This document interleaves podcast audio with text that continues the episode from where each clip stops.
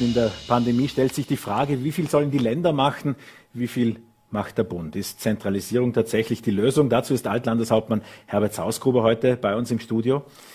Wie wirkt sich die Öffnung der Gastronomie in Vorarlberg auf die Arbeitslosenzahlen aus? Dazu fragen wir AMS-Vorstand Johannes Kopf und Natürlich daran kommen wir heute nicht vorbei. Prinz Philipp, Ehemann von Queen Elizabeth, ist, ist gestorben und äh, Vorarlberg hat eine Adelsexpertin und sie hat sofort zugesagt, zu uns zu kommen. Lisbeth Bischoff ist später bei uns im Studio. Herzlich willkommen zu Vorarlberg Live und damit gleich zu unserem ersten Gast. 14 Jahre lang Landeshauptmann, aber drei Jahrzehnte in der Politik auf unterschiedlichen Ebenen tätig. Äh, ich sag's mal so, Herbert Sausgruber, ein Mann, der Politik nicht per SMS gemacht hat, sondern mit Post-it-Notes im Landhaus und die Gerle Zettel. Äh, und seine Anrufe waren auch gefürchtet, allerdings vom Festnetz 055 78 war das Warnzeichen, dass der Landeshauptmann frühmorgens schon etwas will. Ähm, heute hören wir oft in Wien, aber auch in Berlin Tendenzen, dass die Länder und der Föderalismus uns in der Krise ja auch so sehr behindert. Da müsste dem Herbert Sausgruber ja eigentlich Pfuscht im Hosensack zusammengehen. Naja, in äh, kritischen Situationen, auch in Katastrophensituationen, äh, funktioniert Organisation dann, wenn man im überblickbaren Bereich, also etwa der Gemeinden oder des Landes, Spielraum hat, aber natürlich auch beachtet, dass wenn das Ereignis ein großräumiges ist, auch der Bund in vielen Fällen dann auch die Europäische Union handlungsfähig ist. Und es gibt Organisationsformen, die beides unter einen Hut bringen. Also das ist weniger ein Entweder-Oder, sondern eine Frage des Maßes, Spielraum ja und Koordination und Durchgriff, wenn notwendig, der großen Einheit ebenfalls ja. Und da haben wir in Österreich ein recht gutes, finde ich, Modell, gerade jetzt in der aktuellen Situation. Das Gesundheitswesen ist Bundessache, aber in einer Form, die es in der Schweiz und in Deutschland nicht gibt, nämlich, dass die Länder durch den Landeshauptmann eingebunden sind. Man kann also Spielraum lassen, das hat man bei uns jetzt für Vorarlberg ja auch gemacht, und wenn es notwendig ist, kann aber der Bund die Zügel anziehen und einheitliche Standards vorgeben. In Deutschland leiden sie darunter, dass sie das nicht haben. Sie haben alles immer getrennt. Das hat auch seine Vorteile, aber in der jetzigen Situation beachtliche Nachteile. In Österreich sagt die Präsidentin des Rechnungshofes auch, nicht das Zentralorgan des Föderalismus. Äh, so gesehen, die Margit Kraker sagte wörtlich, bei den Gesprächen zwischen Bund und Ländern ist festzustellen, dass sich unser System sehr viel leichter tut, nicht zu entscheiden, als in Zeiten der Pandemie eine klare und nachvollziehbare Linie vorzugeben. Das hat, wenn es überhaupt äh, berechtigte Kritik ist, gar nichts jedenfalls mit der Verfassungslage zu tun. Denn in der jetzigen Situation kann der Bund, wenn er durchgreifen will, ich sage es noch einmal, rechtlich voll durchgreifen. Und zwar nicht nur als Gesetzgeber, wie es jetzt in Deutschland äh, diskutiert wird, sondern auch in der Verwaltung durch Richtlinien oder Weisung im konkreten Fall. Wenn nicht entschieden wird oder gezögert wird, hat das mit etwas zu tun, was wir natürlich in anderen kleineren äh, Katastrophensituationen auch immer äh, wieder erlebt haben.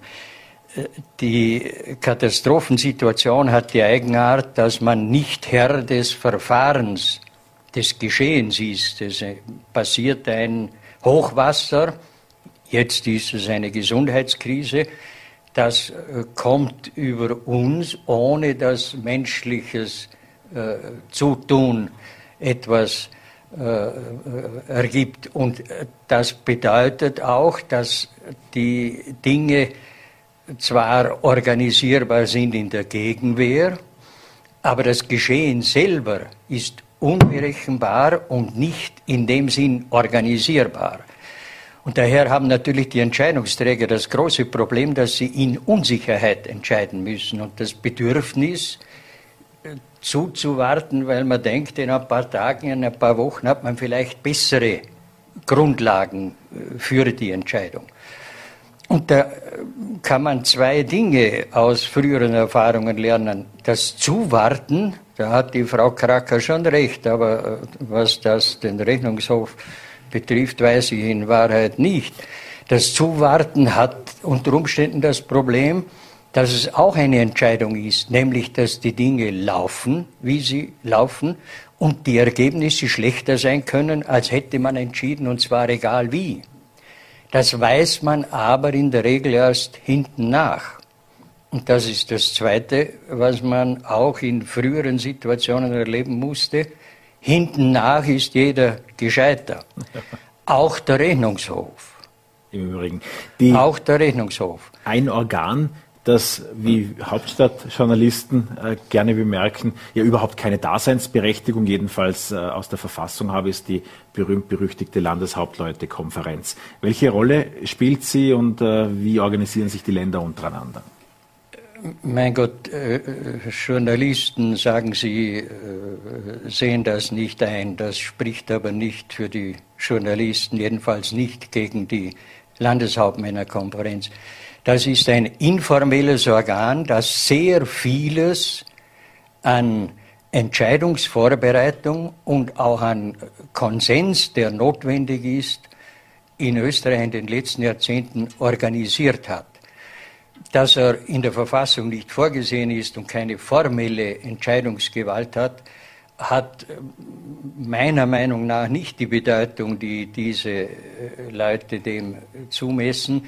Wir hatten ja lange auch die Gemeindeverbände nicht in der Verfassung verankert. Sie hatten trotzdem große Bedeutung, weil jeder vernünftige Landespolitiker sich natürlich mit den Bürgermeistern versucht, ins Einvernehmen zu setzen, weil man für die Umsetzung in den meisten Fällen auch die Gemeinden braucht. Und so ist es natürlich beim Bund auch. Er braucht für die Umsetzung in der Praxis die Länder und darum ist eine Koordination äh, von Nutzen. Sie haben vorher die Europäische Union angesprochen. Auch die EU hat sich jetzt in der Krise, jedenfalls bislang, so äh, ist der Eindruck zum heutigen Tag, äh, in Sachen der Impfstoffbeschaffung jetzt nicht unbedingt äh, auf der globalen Skala hervorgetan.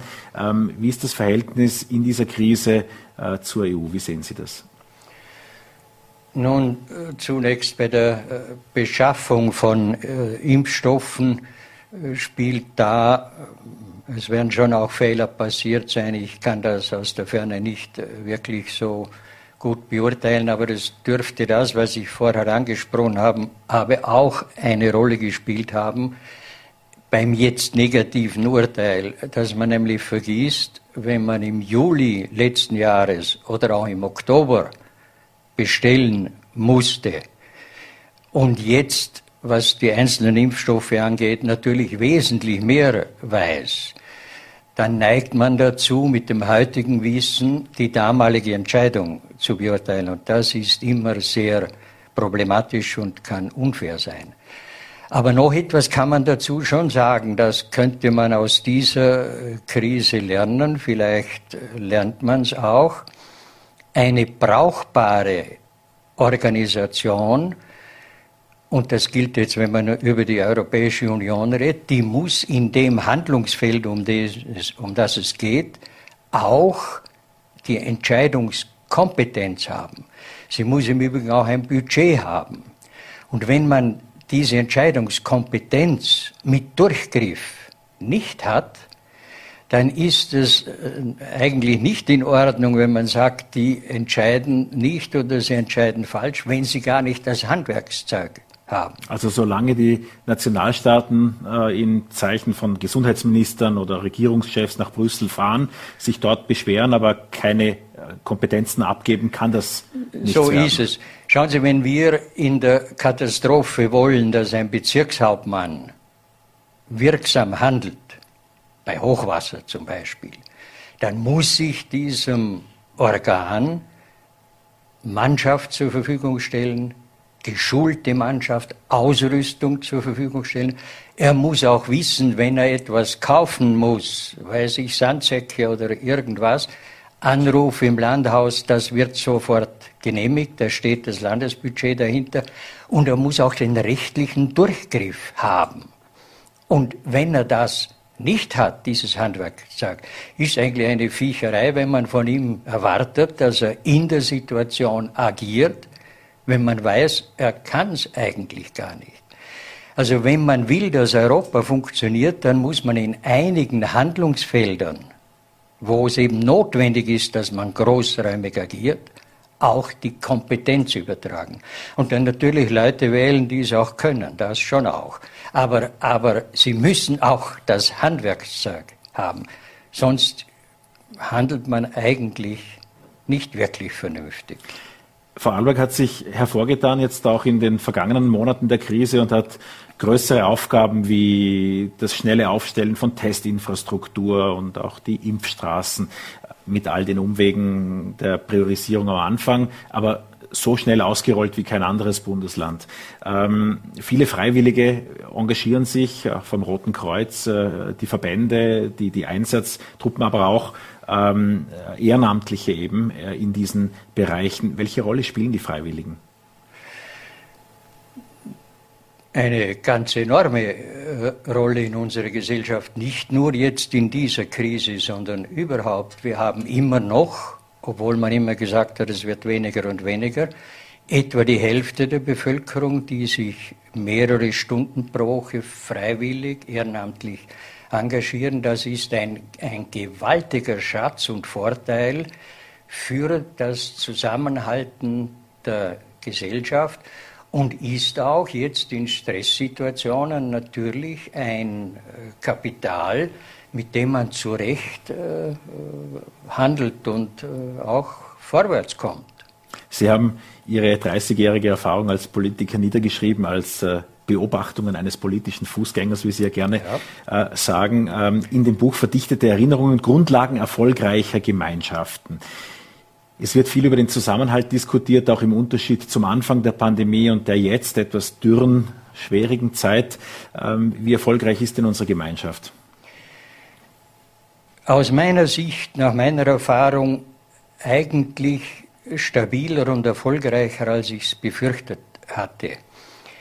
Wir hatten bei früheren Katastrophen, die aber kleiner waren, kleinräumig und vor allem kürzer und in den Wirkungen nicht so äh, flächig und intensiv, auch mit dem Schock des Ereignisses eine unglaubliche Welle der Solidarität.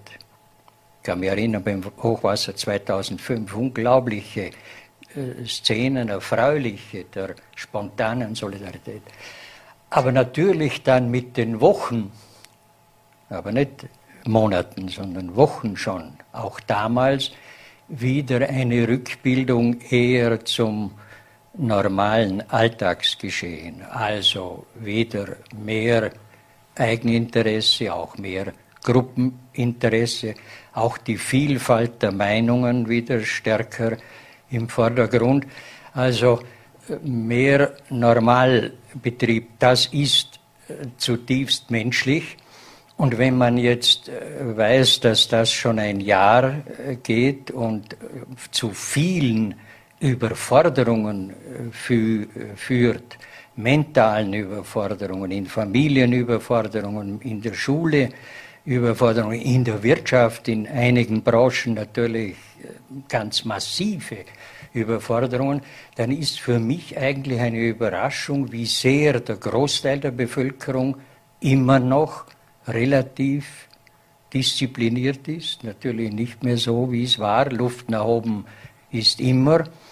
Und wie sehr man auch versucht, äh, jenen, die Hilfe brauchen, zu helfen und wie sehr die, die in schwierigen Situationen sind, sich doch äh, weiter kämpfen. Also ich habe den Eindruck, jedenfalls nach meiner Einschätzung, dass das stabiler und positiver ist, als ich es befürchtet habe. Und wir haben durchaus die Chance, die Kurve zu kratzen und uns jetzt herauszuentwickeln impfen und herauszutesten, möglichst viele mittun. Es gibt jetzt auch eine breite Kampagne, dass äh, geimpft werden soll. Wie haben Sie die Impfung erlebt? Kleiner Stich. Ich habe es vor einigen Tagen, äh, ausgerechnet am Karfreitag, äh, bekommen. Und äh, das war bestens organisiert. Und ich freue mich sehr, dass jetzt endlich Impfstoff äh, kommt und hoffe, dass auch viele, die es bisher noch skeptisch gesehen haben, sich überzeugen lassen, dass uns das schneller, auch wirtschaftlich, aus der Krise führen kann. Zum Abschluss sei mir noch eine persönliche Frage gestaltet. Wie hat eigentlich die Krise, die Pandemie, das Leben des äh, die Toskana liebenden Herbert Sausgruber und seiner Gattin Ilga auf den Kopf gestellt?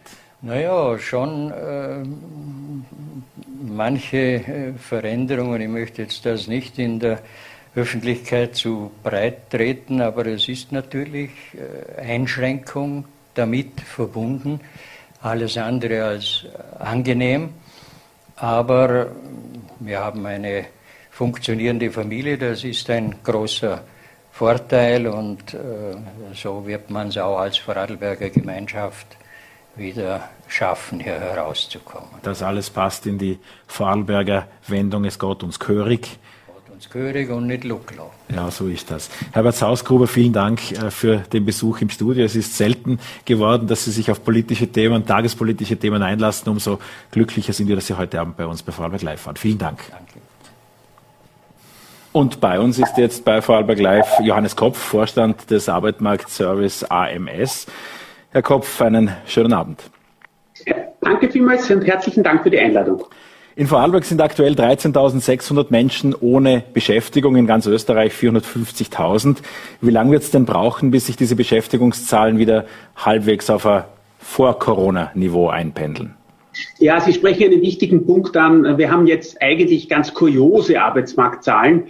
Wir haben eine stark sinkende Arbeitslosigkeit unter normalen Vergleichskriterien, nämlich mit dem gleichen Monat des Vorjahres. Warum? Weil vor einem Jahr die Arbeitslosigkeit dramatisch gestiegen war. Äh, wir erinnern uns, im ersten Lockdown gab es kein Takeaway-Geschäft, kein Delivery-Service, kein Click and Collect.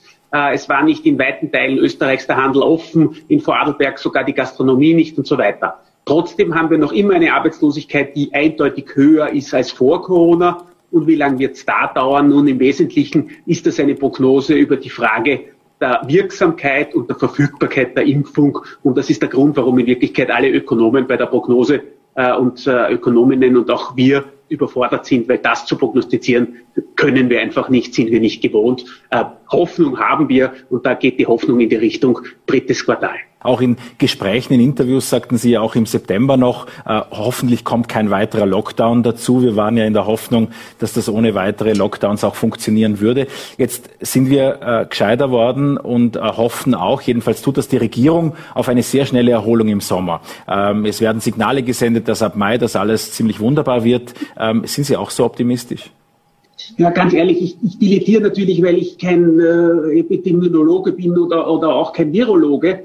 Äh, aber ich glaube schon, dass die warme Jahreszeit heuer allein aufgrund der Wärme nicht automatisch günstiger ist, so wie im Vorjahr. Wir erleben ja noch immer trotz relativ, relativ harter Lockdowns, zumindest als Wiener sage ich das, äh, dass die Zahlen beängstigend hoch sind.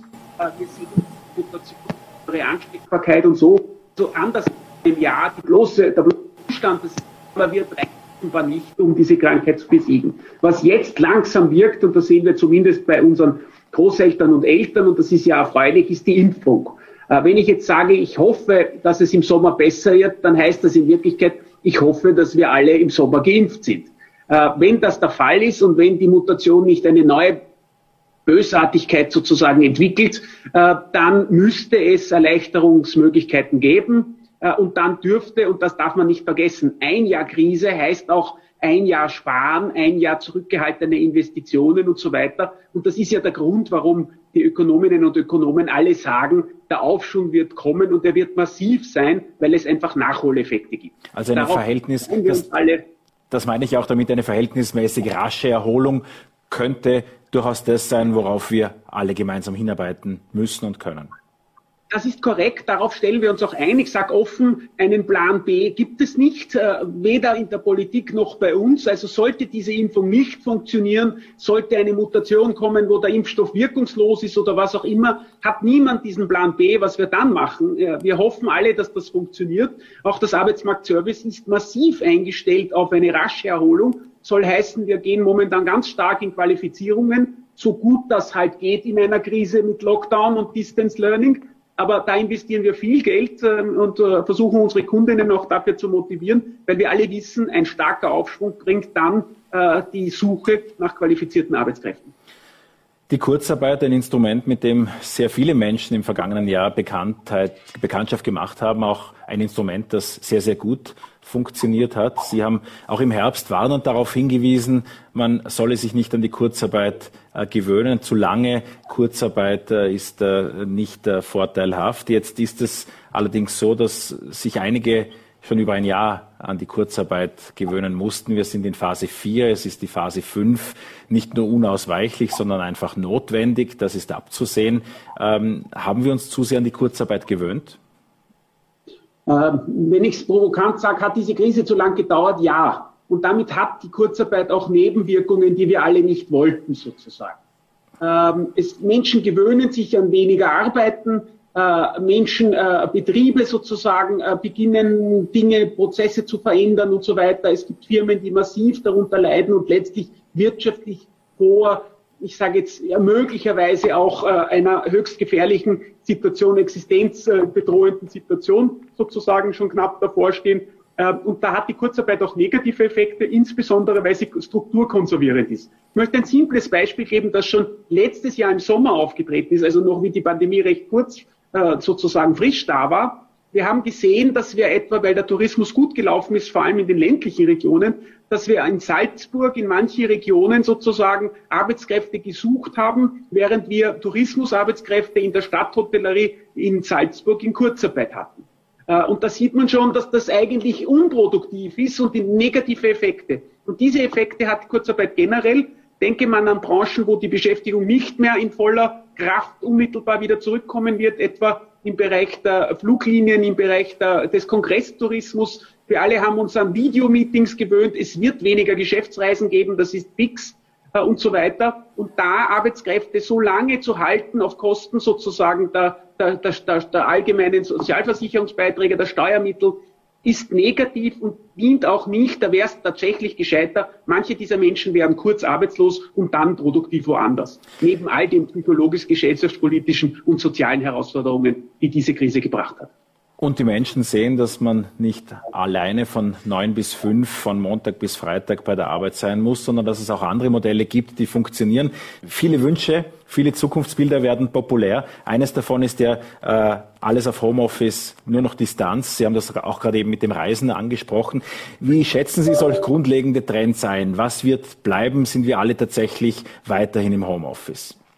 Ja, nein, das glaube ich nicht, keineswegs. Äh, ich glaube, es gibt Leute, denen geht ihre Jogginghose und ihr Sofa schon ziemlich am Wecker. Die haben auch die Schwierigkeiten gefunden, die Homeoffice mit sich bringt, weil sie halt nicht, äh, ich sage jetzt, äh, einen gescheiten Sessel, einen gescheiten, einen gescheiten Tisch haben, weil ihnen auch der Austausch mit den Kolleginnen und Kollegen doch fehlt. Ich glaube, es wird bleiben ein deutliches Mehr an Homeoffice, aber so zu sagen tageweise, also ein, zwei Tage pro Woche. Das wird ein völliges Umdenken am Büro-Immobilienmarkt äh, verursachen. Firmen werden nicht mehr äh, jedem ein Büro sozusagen geben oder einen fixen Arbeitsplatz. Es wird Desk-Sharing völlig üblich sein und auch abgestimmt. Äh, dadurch werden wir auch weniger Büroflächen brauchen. Das wird Kosteneinsparungen bringen. Auf der anderen Seite hat sich etwas in der Krise gar nicht bewährt. Das war das Großraumbüro. Ich glaube, dass wir davon wieder deutlich abgehen werden, eher in kleinere Einheiten, vielleicht Zimmer mit vier Arbeitsplätzen, sechs Arbeitsplätzen in dieser Richtung. Ähm, auch andere Dinge sozusagen. Äh, äh, wir haben, glaube ich, schon in vielen Unternehmen gelernt, dass etwa Schulungen, manche Meetings ohne weiteres auch online abgehalten werden können äh, und damit einfach viel, viel Zeit gespart. Ich habe äh, vor 14 Tagen eine große äh, Konferenz zur neuen Arbeit sozusagen in Lettland als Vorsitzender der Europäischen Arbeitsmarktverwaltungen mit eröffnen dürfen mit dem Präsident von Lettland und dem EU-Kommissar. Äh, das Ganze hat nicht gedauert, ich würde sagen, eine halbe Stunde Vorbereitung und eine halbe Stunde mein Referat. Äh, in Wirklichkeit hätte mich das unter anderen Bedingungen früher zweieinhalb Tage gedauert oder eineinhalb bis zwei Tage, bis ich in Lettland bin und dort meinen, meinen Auftritt sozusagen habe. Äh, da sieht man schon, wie produktiver man sein kann über die neuen Medien. Da wird einiges bleiben. Die Welt wird digitaler sein, sie wird flexibler sein und sie wird auch internationaler sein. Die gemischten Teams können einfach online besser miteinander arbeiten. Auch Arbeitszeitveränderungen sind ja in Gesprächen, beziehungsweise Verschiebungen müsste man genauer sagen. Äh, das hat die Gesellschaft schon einmal in anderer Form durchgemacht, wie Sie oder ich noch zur Schule gegangen sind. Da war es ja üblich, am Samstag auch einzurücken. Mittlerweile sind die Schulkinder von Montag bis Freitag dort. Äh, Ähnliches ist am Arbeitsmarkt immer wieder mal als Vorstoß im Gespräch, dass doch die Normalarbeitszeit auch von Montag bis Donnerstag an vier Tagen erbracht werden können. Haben solche Modelle jetzt eine Chance oder ist es der falsche Zeitpunkt? Ähm, ich, da, da ist jetzt viel auch äh, Wertung dabei aus meiner Sicht.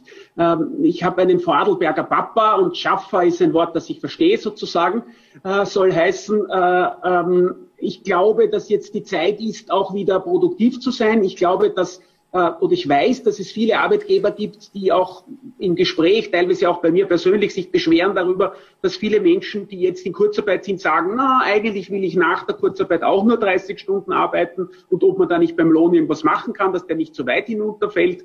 Äh, ich weiß, dass es etliche Personen gibt, die auch, ich sage jetzt, äh, es war ein lustiger Fall eines, einer großen Brauerei, wo die, die Lastwagenfahrer, die die Bierfässer ausfahren, äh, äh, einen Tag rein mussten, um irgendein Lager umzuschlichten und dann furchtbar gestöhnt haben, weil sie einfach die Muskeln am Rücken nicht mehr haben und so weiter, dass es da auch Veränderungen gegeben hat. Ähm, ich glaube, dass schon die Zeit ist, wieder jetzt produktiv Leistung zu zeigen. Äh, aber ich kenne natürlich die Diskussionen und ich verstehe die Diskussionen auch zur Arbeitszeitverteilung zu anderen, weil wir haben noch immer sehr viele Menschen arbeitslos. Und jetzt geht es um die Frage, gibt es überhaupt genug Arbeit oder müssen wir Arbeitszeit reduzieren? Äh, um, um sozusagen für alle Arbeit zu haben. Äh, und das wird man, wird man sich anschauen. Aber jetzt, glaube ich, geht es wieder darum, wirklich auch in unserem Land, ja, wo ja im komischen Lied heißt, es wird in die Hände gespuckt, äh, wenn es dann losgeht, äh, mögen möglichst viele Menschen wieder Beschäftigung finden und wir werden unseren Teil tun, dass das auch so ist und die Firmen wieder wettbewerbsfähig in Europa zu den ersten gehören, die durchstarten können. Gerade auch mit Ihren Vorarlberger Wurzeln, welche Besonderheiten sehen Sie denn am Vorarlberger Arbeitsmarkt? Ähm, ähm, ich bin, bin, bin nicht so nah dran, äh, habe ja Gott sei Dank hervorragende Kolleginnen und Kollegen vor Ort und äh, mit dem Bernhard Bereuter auch einen sehr guten Landesgeschäftsführer. Aber natürlich, was mich überrascht hat, ist, wir haben uns genau angeschaut, etwa wie die Öffnung der Gastronomie wirkt. Äh, und ich war erst überrascht und habe mir das erklären dann lassen von meinem Kollegen aus Vorarlberg, warum eigentlich die Arbeitslosigkeit in, in der Gastronomie in Vorarlberg nicht stark zurückgeht, obwohl die Gastronomie sich wieder öffnen äh, äh durfte.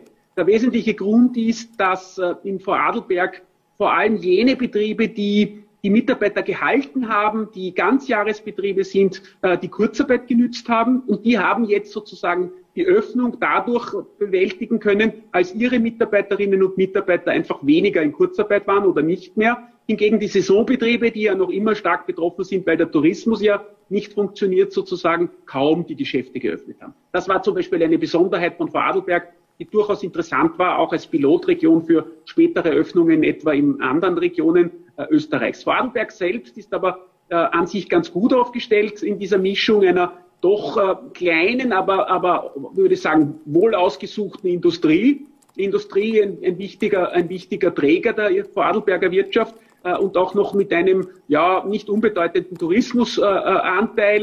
Äh, äh, so glaube ich, ist Vorarlberg ganz gut aufgestellt. aufgestellt. Vorarlberg ist aber demgemäß auch stark getroffen worden von dieser Krise.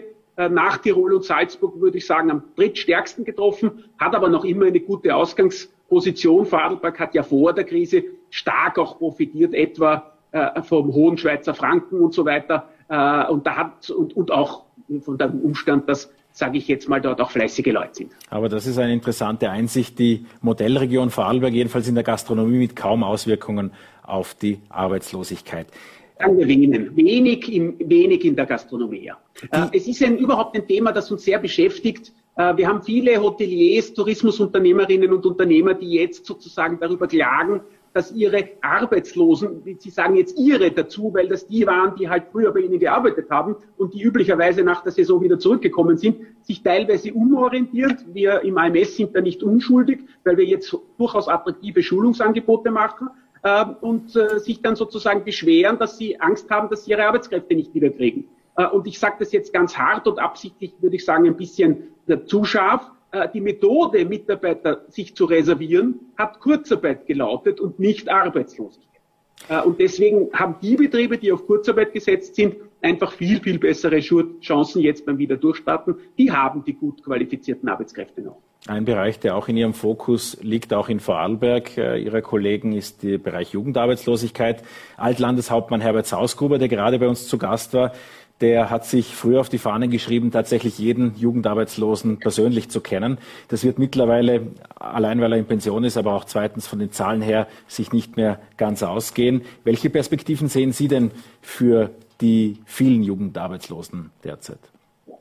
Ähm, die Jugendlichen waren von Corona vor allem am Anfang überdurchschnittlich getroffen, weil sie natürlich höhere Beschäftigungsanteile etwa im Tourismus und in der Gastronomie haben. Äh, wenn man sich die Jugendarbeitslosigkeit äh, aber gesamt anschaut und über einen längeren Zeitraum, dann war da schon eine, hat sich da in den letzten Jahren eigentlich eine ganz grundlegende Veränderung ergeben. Jugendarbeitslosenquoten waren immer höher als die der Älteren und natürlich auch höher als die der Menschen im Haupterwerbsalter. Ähm, vor ein paar Jahren hat die Jugendarbeitslosigkeit die der Älteren sozusagen unterschritten äh, und äh, ist mittlerweile auch und sogar jetzt auch aktuell unter der Arbeitslosenquote von Menschen im Haupterwerbsalter, also zwischen 25 und 50. Äh, warum ist das der Fall? Warum haben Jugendliche relativ gesehen eine bessere Arbeitsmarktposition als die anderen Altersgruppen? Hauptsächlich wegen der Demografie, das muss man offen sagen. Es gibt weniger junge Menschen, und es gibt aber weiterhin sozusagen Nachfrage. Das ist auch der Grund, warum äh, so viele auch Vorarlberger Betriebe darunter klagen, dass sie nicht genügend äh, brauchbare, qualifizierte Lehrlinge finden und so weiter. Und demgemäß hat sich die Jugendarbeitslosensituation eigentlich entspannt. Aber Entwarnung natürlich kann man nicht geben. Wir sind mitten in der Pandemie und es ist natürlich schwer, ein Berufseinstieg heute möglich. Es ist auch Ausbildung schwierig. Ich glaube, wir werden auch noch länger hiefeln an den Versäumnissen, die im Schulsystem einfach aufgrund des Distance Learning äh, sozusagen passiert sind. Wir haben psychische Probleme bei Jungen, äh, äh, durchaus ernstzunehmende. Äh, und das sind schon Themen, äh, mit denen wir uns noch lang äh, beschäftigen werden. Selbst wenn wir den Aufschwung haben, ist noch nicht alles gut, wie auch im Bereich der Langzeitarbeitslosigkeit. Das wird uns Jahre beschäftigen. Zum Abschluss unseres Gesprächs möchte ich noch kurz einmal zurückblicken in diese alte Welt, in der wir äh, aus heutiger Perspektive offenbar so sorgenfrei gelebt sind. Ganz so sorgenfrei war es ja dann auch nicht, aber wir hatten ganz andere Probleme. Ich erinnere mich zurück äh, vor drei Jahren, da hieß unser Bundeskanzler auch Sebastian Kurz. Sie hatten einen Bericht zu Integrationsproblemen veröffentlicht, wurden ins Bundeskanzleramt vorgeladen. Viele politische Einflussnahmen stelle ich mir vor. Damals, wir diskutieren ja heute auch viel über politischen Einfluss. Ähm, wie würden Sie das Verhältnis der Zusammenarbeit heute in der Krise zum Bundeskanzler, zur Bundesregierung beschreiben? Ähm, ich, ich, habe mit, äh, mit dem Martin Kocher, einem Minister, mit dem ich mich ausgesprochen gut verstehe, das muss ich sagen, ein, ein Minister, der äh, auch jene Sach- und Fachkenntnis mitbringt, mit der äh, einfach äh, wirklich gut miteinander zusammenzuarbeiten ist. Äh, bin damit sozusagen, wenn man das so sagen darf, sehr happy. Ähm, in der Krise selbst hat, glaube ich, das muss man sagen, äh, und das sage ich jetzt natürlich unter Anführungszeichen äh, mit ein bisschen Selbstlob, aber nicht für mich, sondern für meine Kolleginnen und Kollegen, diese Organisation AMS sehr, sehr gut funktioniert. Mit der Kurzarbeit haben wir einfach unglaublich vielen Leuten äh, den Job gerettet, unter Anführungszeichen, und waren in der Krisenbewältigung eine der Speerspitzen der Bundesregierung. Also ich glaube, sagen zu können, dass es sozusagen durchaus Lob von Seiten der Bundesregierung für das AMS gibt und gegeben hat. Äh, und das zeigt sich ja auch in unseren Kundinnen und Kundenzufriedenheit. Äh, Bewertungen sowohl auf Arbeitgeberseite als auch auf Arbeitnehmerseite äh, sind die Menschen sozusagen, haben wahrgenommen, dass das AMS für sie da war und geholfen hat. Also in dem Sinn ist die Zusammenarbeit absolut eine professionelle, gute, vor allem natürlich mit meinem zuständigen Minister. Johannes Kropf, AMS-Vorstand war das. Vielen Dank für den Besuch bei Vorarlberg Live. Ich danke Ihnen für die Einladung. Und das Interview haben wir, wie Sie wahrscheinlich bemerkt haben, kurz vor der Sendung aus Termingründen aufgezeichnet. Für die technischen Probleme am Anfang entschuldigen wir uns. Wir haben das Glück, eine der führenden Adelsexpertinnen in Vorarlberg zu haben. Sie ist eine Vorarlbergerin und noch wichtiger, Lisbeth Bischof ist heute Abend bei uns im Studio. Wenige Minuten nachdem diese traurige Nachricht vom Tod von Prinz Philipp heute über die Agenturen getickert ist, hat sie zugesagt, heute bei uns im Studio zu sein. Guten Abend. Ja, guten Abend. Danke für die Einladung. Sehr gern. Prinz Philip, der Duke of Edinburgh. Er war der Mann an der, an der Seite der Queen im Prinzip ein Leben lang. Neben ihr oder wie er gern sagte, drei Schritte hinter ihr. Stimmt, er musste immer drei Schritte hinter der Queen gehen. Äh, Prinz Philipp hat selbst von sich behauptet, dass, es, dass er gar keine Rolle spiele. Es stehe in keinem Gesetz, was er eigentlich darstellt. Er sei nur der Mann von. Er hat ein Leben lang, praktisch sieben Jahrzehnte, äh, seine Gattin, die Königin Elisabeth, unterstützt.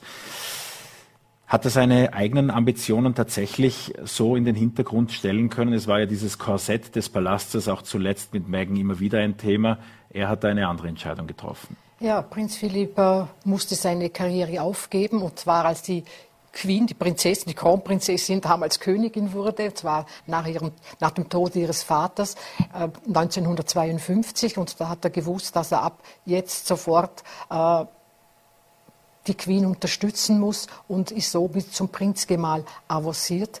Er hat Wohltätigkeitsaufgaben übernommen, er war Schirmherr und Präsidenten von 800 Organisationen.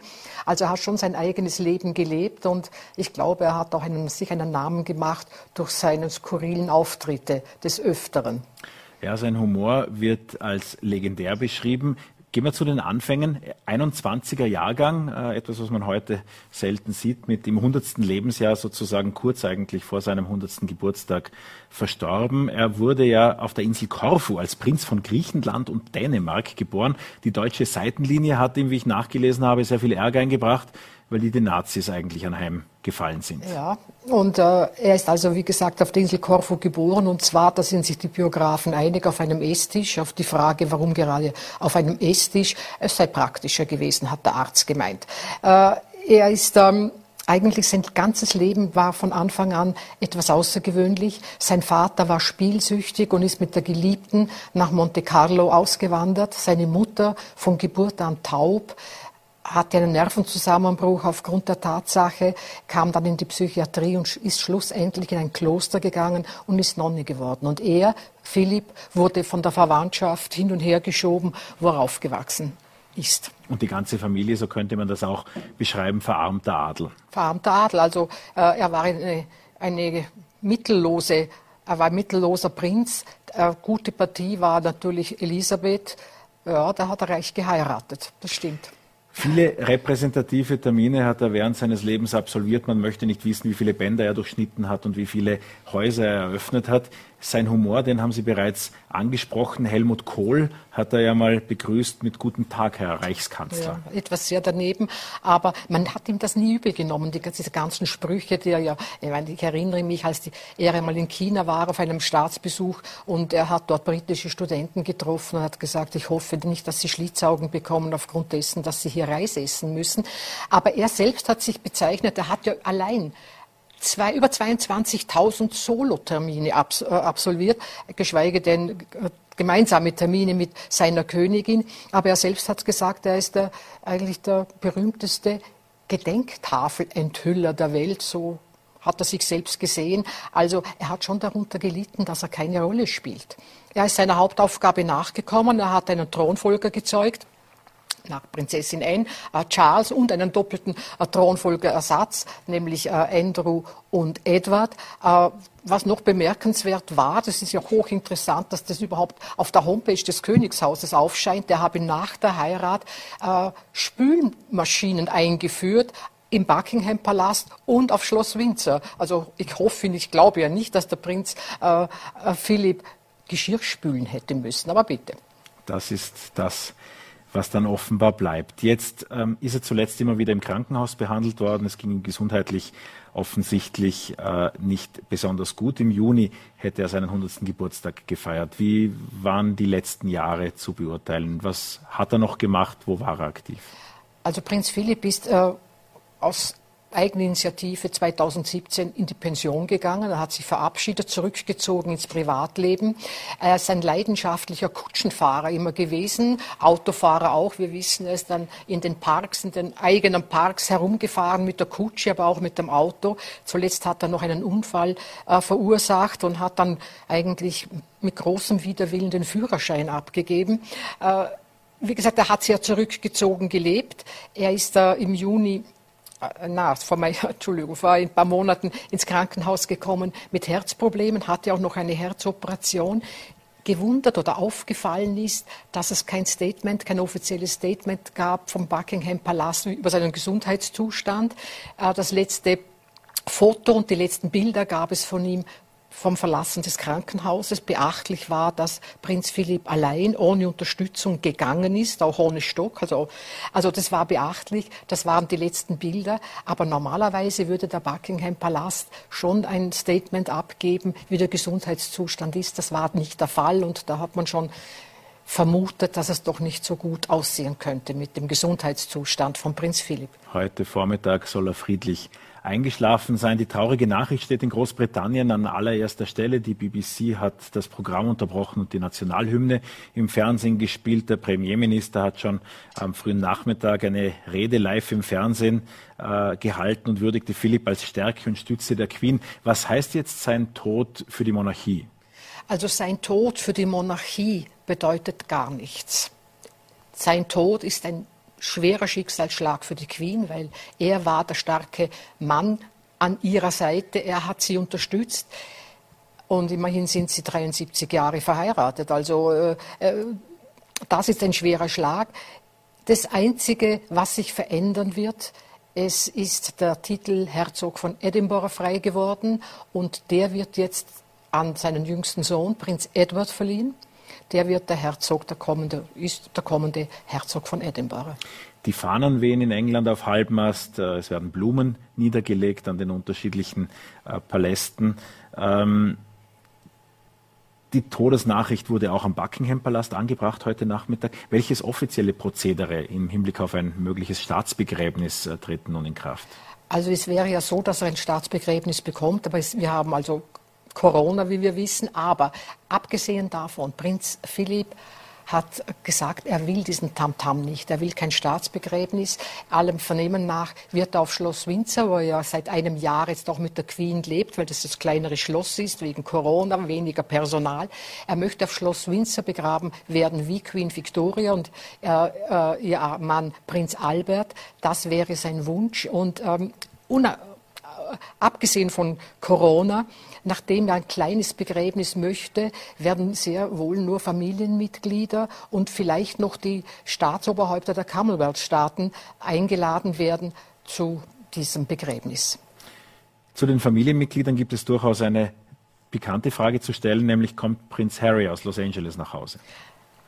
Ich nehme an, dass Prinz Harry von Los Angeles nach Hause kommt zum Begräbnis. Allerdings kann ich mir nicht vorstellen, dass er mit Meghan reist, aber das hat keinen besonderen Grund gegen die royale Familie, sondern eher Meghan äh, erwartet ihr zweites Kind im Sommer und ich nehme an, dass der Flug zu beschwerlich sein wird, um von Amerika nach Großbritannien zu reisen.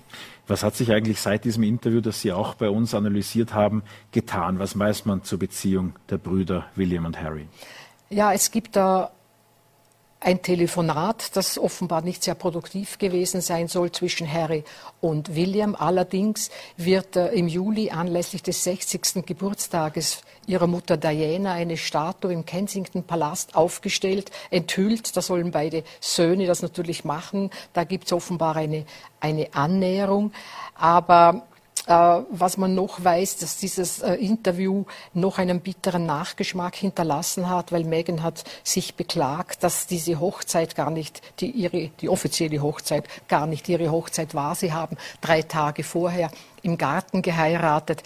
Dem hat nun der Erzbischof hochoffiziell widersprochen. Das wäre also nicht legal, weil ohne Trauzeugen kann er nicht trauen und diese Trauung, diese private Trauung hat nicht stattgefunden. Somit wurde dieses Interview etwas von den Vorwürfen etwas abgeschwächt. Es ist nicht mehr so ganz glaubwürdig. Ich verstehe auch nicht den Grund, warum sie das gesagt hat. Was ist so wichtig, ob sie drei Tage vorher geheiratet haben oder nicht, das verstehe ich nicht. Gehen wir zurück zu Prinz Philipp, ein schneidiger Kerl äh, in unterschiedlichen Stationen seines Lebens. Äh, wie werden Sie ihn in Erinnerung behalten? Sie haben ihn ja mehrmals persönlich getroffen. Und wissen Sie, was der Zufall ist? Heute, nämlich am 9.4.2005, hat Charles seine Camilla geheiratet und ich war dort bei der Hochzeit anwesend und dort habe ich auch Prinz Philipp getroffen. Äh, für mich ist er ein, ein Gentleman. Er ist also er sehr humorvoll. Äh, er war ja auch in Österreich anlässlich äh, er hat sich engagiert beim WWF, da war er auch in Österreich. Er ist sehr umgänglich, er spricht ja perfekt Deutsch, natürlich, weil er deutscher Abstammung ist. Und er ist, er hat einen Humor, man kann nicht sagen einen britischen Humor, weil er kein Brite ist. Also inzwischen hat er die Staatsbürgerschaft angenommen, aber nicht von der Mentalität her. Aber er ist sehr umgänglich und natürlich ein Frauenversteher. Es gibt ja da eine ganz interessante äh, Sache. Es hatte mal, das, das wurde das heißt, bekannt gegeben, dass es 25, Entschuldigung, 24 äh, außereheliche Kinder gibt. Das wurde sogar vom Buckingham Palast bestätigt, sofort storniert, widersprochen. Es handle sich um einen Übersetzungsfehler. Es seien Patenkinder und keine Kinder. Allerdings gibt es dann diese äh, britische Autorin, die äh, Kelly Keeley, ja, die gesagt hat, in dem Buch der Royals, dass es in Großbritannien eine Tradition gibt, dass man außereheliche Kinder als Patenkinder deklariert, dann kann man den Kontakt aufrechterhalten und äh, offenbar gibt es einige Patenkinder, die Kinder sein sollen. Aber die Queen hat ihm immer die Treue gehalten. Und es war immer so ein Abwägen zwischen seinen Eskapaden, der Monarchie, das eben auszugleichen. Er sagt auch, er hat mir im Interview selbst gesagt, dass die Queen sehr tolerant ist und auch in der Beziehung, dass sie so lange gedauert hat, sehr tolerant sein musste. Und, sie hat, und er hat gesagt, und die Queen besitzt sehr viel Toleranz. Na, das sind deutliche Zeichen. Die Queen hat ihn jedenfalls auch überlebt. Äh, was heißt das nun für Sie? Also die Queen, ich meine, die ist ja auch immerhin, wird sie am 21. April 95 Jahre alt. Es ist äh, ein Vorteil, dass, äh, muss ich sagen, dass alle Geburtstagsfeiern abgesagt sind aufgrund der Corona-Pandemie. Es gibt kein Trooping de Call, also weil ich nehme nicht an, dass ihr zum äh, Feiern zumute sein würde, jetzt nach dem Tod. Aber ich glaube auch, dass diese zwei Menschen sich schon länger über den Tod unterhalten haben. In diesem Alter rechnet man ja eigentlich jeden Tag damit, dass das Leben ja, enden könnte. Äh, aber ich glaube, es gibt ja nach dem Begräbnis gibt's eine Trauerzeit.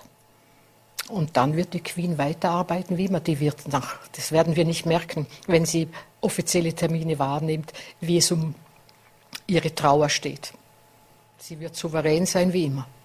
Adelsexpertin Lisbeth Bischof, auch souverän wie immer. Vielen Dank für den Besuch ja, bei uns schön. im Studio. Mehr Einschätzungen von Lisbeth Bischof lesen Sie morgen in den Vorarlberger Nachrichten. Sie hat gemeinsam mit Foreign Society Reporterin Tanja Schwendinger an einer Sonderseite gearbeitet, die morgen erscheint. Ich wünsche Ihnen allen trotz allem ein möglichst sonnig unbeschwertes Wochenende.